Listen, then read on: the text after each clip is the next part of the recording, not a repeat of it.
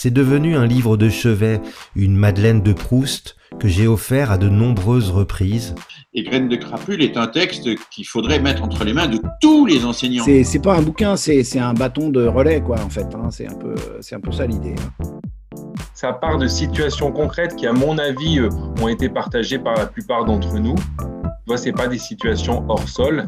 Et, l'exigence, elle vient de là, c'est-à-dire qu'elle part des problématiques métiers ou des problématiques de situation de classe qui ont été rencontrées avec des, jeunes. Et, euh, et, ça les éclaire avec une intention un peu de, de paradoxe ou de, de, nous faire réfléchir. Quoi. Voilà, ça nous pousse à la réflexion. Moi, je trouve ça vraiment assez fin parce que ça articule l'exigence, euh, enfin, le partir du réel qu'on traverse et puis en même temps le questionner euh, justement avec la formulation. Notamment une là qui m'a moi beaucoup accroché je l'avais noté là, c'était euh, dans les plus grandes pagailles, tu es calme, souriant, et dans les grands calmes, tu es le vent.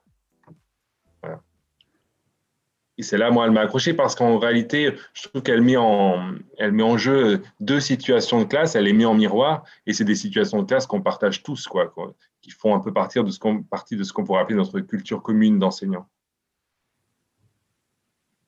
Et alors, du coup, comment tu l'illustrerais, toi, dans les plus grandes pagailles euh, Tu es le calme et dans les plus grands vents euh?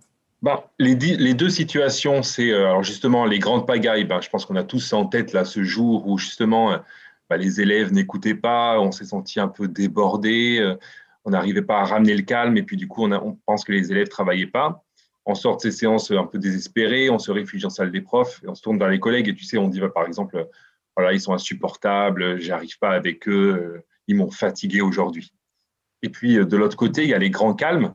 Là aussi, à mon avis, on a tous le souvenir de ce jour où on arrive en classe et euh, ben, les élèves sont là, mais ils participent pas. on se sent un peu seul, quoi.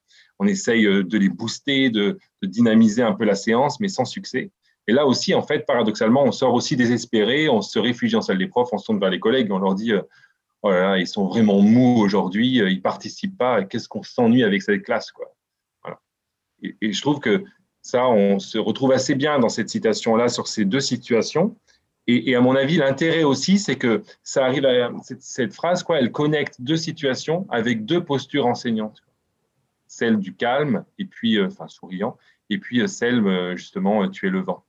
Et je trouve que cette connexion entre situation de classe et posture enseignant, elle est bien vue parce que selon moi, c'est justement ces situations de classe, les réactions des élèves qui justement euh, nous, euh, nous poussent à évoluer, à changer nos postures.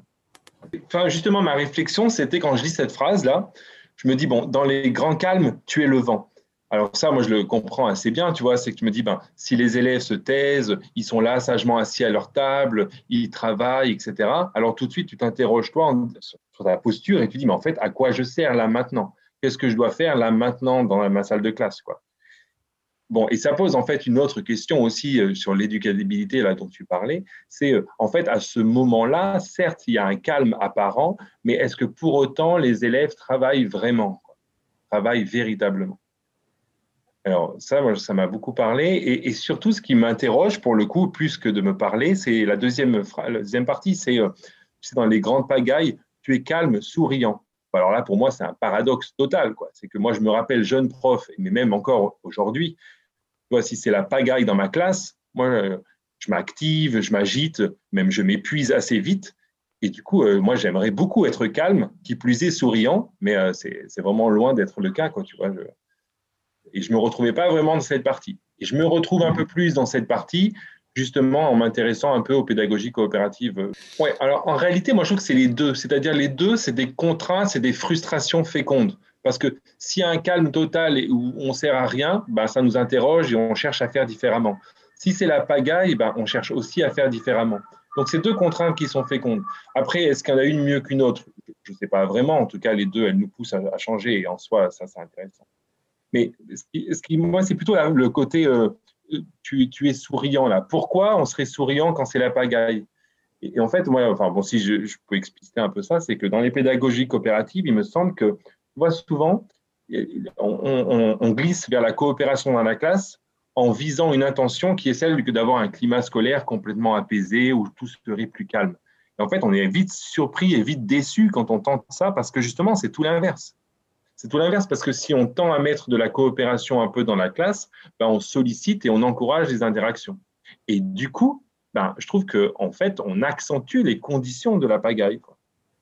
C'est comme si finalement, la pagaille, elle était souhaitée, mais elle est régulée un petit peu. Quoi. Alors, elle est régulée parce qu'on essaye d'organiser la coopération. Tu vois, on va former les élèves à, à, s'écouter, on va former les élèves à s'aider, à recevoir de l'aide, à demander de l'aide. On va former les élèves à prendre un temps individuel avant de s'engager dans un travail en groupe. Mais, euh, mais il n'empêche que dans ces classes, ça va quand même parler plus qu'ailleurs.